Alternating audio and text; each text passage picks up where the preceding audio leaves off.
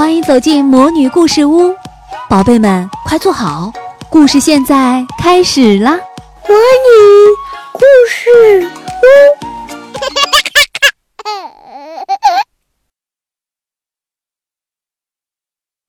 屋，我亲爱的小朋友，大家好！今天鲁大要讲的故事是八仙过海。那么在说八仙过海之前，我们先来说说八仙。这个组合吧，在中国古代的传说里呀，八仙是老百姓最喜闻乐见的神仙组合。他们神通广大，在人间抑恶扬善、扶危济困，深受尊仰。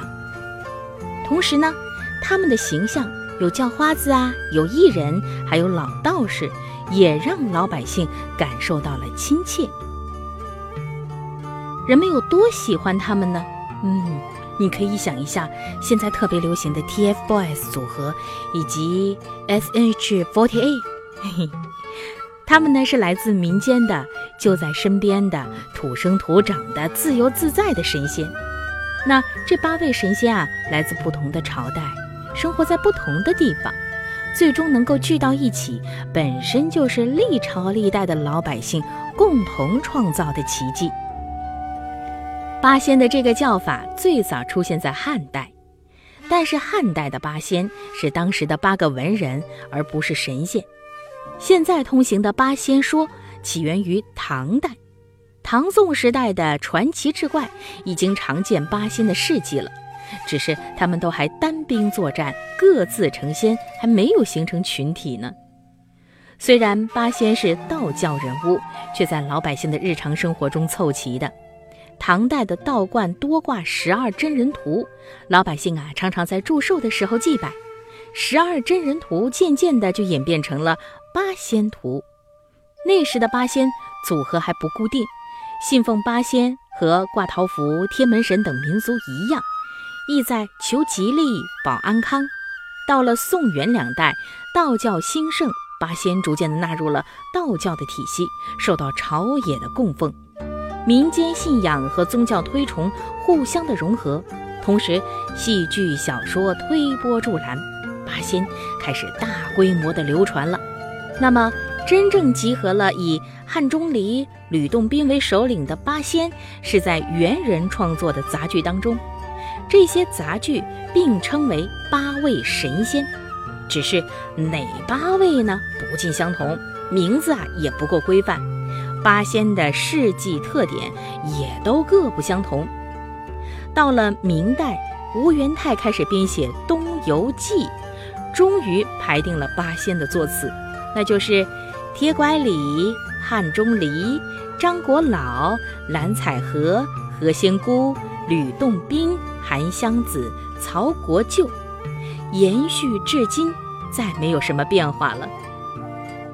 八仙。在很大程度上满足了凡人得道成仙的理想。八仙呢，都是从俗世脱胎换骨而来。也就是说，只要你修炼得当，只要有幸碰到了吕洞宾等人的引渡，每个人你都有机会飞到向往的仙界里去。这是八仙流行的民众基础。到了明清两朝，八仙的影响那就蔚为壮观了。从宗教的推广。各地有很多的八仙宫，到文学戏剧以八仙为题材的作品层出不穷，到民俗的渲染、迎神赛会也都少不了八仙的捧场。同时啊，原本不相干的离奇故事一路叠加贴到了八仙的身上，神仙事迹跟市井生活融为一体，传说就变得更加引人入胜。可以说。八仙是各个地方、各个时期的老百姓心中种种神仙的集大成者。当然，其中有很多牵强附会的引申，比如说八仙分别代表着男女老少、富贵贫贱，让老百姓更加的崇敬和信服了。八仙既是老百姓精神世界的美好向往，也是日常生活的美丽装饰。你看，年画呀、刺绣啊、瓷器呀。花灯家具上，八仙的形象随处可见。有的时候是八位活灵活现的仙人，有的时候干脆就是他们所用的八样法器。铁拐李的葫芦，汉钟离的芭蕉扇，韩湘子的笛子，蓝采和的花篮，吕洞宾的宝剑，曹国舅的玉板，张国老的鱼骨，何仙姑的荷花，又被俗称为暗八仙，用漂亮的图案象征着吉祥如意。八仙的存在不仅丰富了天间地头的闲谈，还直接丰富了生活中的语言。例如，八仙过海各显神通，八仙聚会神聊，八仙过海不用船自有法度，狗咬吕洞宾不识好人心，蓝采和吹笛子不同凡响，张国老骑驴看唱本儿走着瞧。嗯，这些生动活泼的歇后语，以另外一种形式给大众的生活带来了趣味。鲁大阿姨今天要讲的是八仙过海，各显神通。好，故事就开始吧。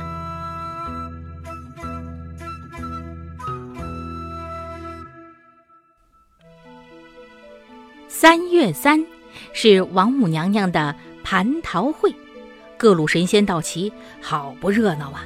八仙也接到了邀请，前往瑶池庆贺。有蟠桃香甜可口，有美酒开怀畅饮。宴席上，八仙个个兴高采烈。从瑶池出来，他们意犹未尽。哎呀，这个盛会真是太有意思了！足踏祥云，八仙飘降在蓬莱仙岛。眼看东海浩荡，万顷波涛，吕洞宾一时兴起。提议大家伙趁着酒兴，咱们各显神通，漂洋过海吧！剩下的七位神仙齐声叫好，就这么办了。话音刚落，吕洞宾随手将自己的宝剑抛向了海面，宝剑变作了一叶小舟，他第一个登舟出发，如同泛舟平静的湖面，悠闲地吹起了笛子。铁拐李见状，哈哈一笑，随后把拐杖抛向了大海。拐杖呢，化作了一截巨木，如同是一艘小船。铁拐李背着葫芦，舒舒服服地靠在浮木上。张果老依旧是倒骑着毛驴儿，他扬起了鞭子，毛驴儿踏浪而行，如履平地。汉钟离呢？扔出了自己的芭蕉扇，在海面上化作了一张平整的木筏。他跳上了木筏，逐波斩浪。八仙中还有谁呀？哦，韩湘子。韩湘子呢，将花篮抛向了海中，花篮呐，瞬间变作了一座小小的花船。韩湘子坐在船中，和吕洞宾一样，不忘吹起欢快的玉笛。何仙姑作为八仙当中唯一的女神，她不甘示弱，手中的荷花在海面上越开越大，越开越大，如同是莲花宝座，载着何仙姑向远方飞驰。蓝采和的竹板儿化作了小山板，尽管在大风大浪里，也还是非常的灵巧。曹国舅选的法器是鱼骨。他站在硕大的鱼骨上，任凭波涛汹涌，如同闲庭信步。哇，这就是八仙过海，各显神通了。八仙乘风破浪，你追我赶，不一会儿，八仙就到了茫茫大海的深处。忽然，韩湘子觉得有点不对劲儿，他数了一数，发现少了一个人。大家围拢过来一看，哎呀！蓝采和不见了。原来，东海龙太子早已垂涎何仙姑，听说八仙过海，便派虾兵蟹将前来偷袭。无奈何仙姑和众仙挨得太近，无从下手。虾兵蟹将索性就把漂游在最后的蓝采和给截下了，押回去交差。龙宫内金碧辉煌，龙太子高居宝座。他见部将抓错了人，气不打一处来。可是呢，转念一想，不如先把蓝采和扣作人质，去换何仙姑吧。龙太子这边打着如意算盘呢，那边吕洞宾料定是龙太子劫走了蓝采和，他收起了小舟，手提宝剑，翻身入水，奔向了龙宫。龙太子自以为蓝采和在手，和吕洞宾讨价还价，说只能用何仙姑来换。吕洞宾一听，气不打一处来，挥剑抢人。虾兵蟹将自然不是吕洞宾的对手，抱头鼠窜。龙太子逃避不及，一命呜呼了。吕洞宾去了很长时间了，在海上的汉钟离等六位神仙不免有些焦急。大家猜测。吕洞宾或许是遇到了麻烦，没准儿在龙宫里少不了一番打斗，不如都下去看看吧。果不其然呢，众位神仙到了龙宫，只见吕洞宾正在和龙王交涉，要求放人，老龙王则要吕洞宾陪他的儿子。汉钟离上前一步，拱手施礼道：“哦，我们是路过宝地，本无意冒犯。”是太子劫人在前，吕洞宾动手在后，请龙王马上放了蓝采和吧。东海龙王见众位神仙的阵势大，嘴里答应着：“好吧，那我就放人吧。”老龙王带着大家进入到一间密室，见到蓝采和安然无恙，大家都放下心来了，觉得龙王还算是讲情面的。八仙。准备离开龙宫，老龙王说了一声“请”，转身就不见了。八仙一愣神儿，整个龙宫突然漆黑一片，无路可走。大家一边骂老龙王用心歹毒，一边摸索着向前。黑暗当中啊，只有张国老的小毛驴始终是不慌不忙的。这下，八仙的心中有数了。在小毛驴的带领下，八仙顺利地走出了龙宫，来到了海面。东海波光粼粼，一望无垠。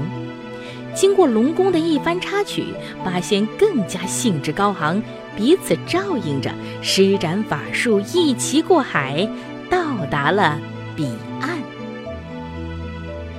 好啦，我亲爱的小朋友，今天八仙过海的故事就讲完了。我们在故事开始之前说了，有关于八仙的故事呢，民间有很多个版本。在下一回的节目中呢，鲁大阿姨还要给你讲一个八仙过海的故事，欢迎你到时收听哦。再见。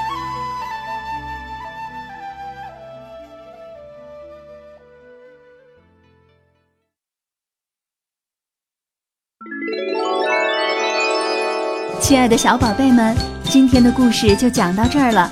想听更多的好故事，欢迎你在微信公众号上搜索“魔女故事屋”，加关注来和我们做朋友。这里有更多的好故事等着你哦。我们下期再见。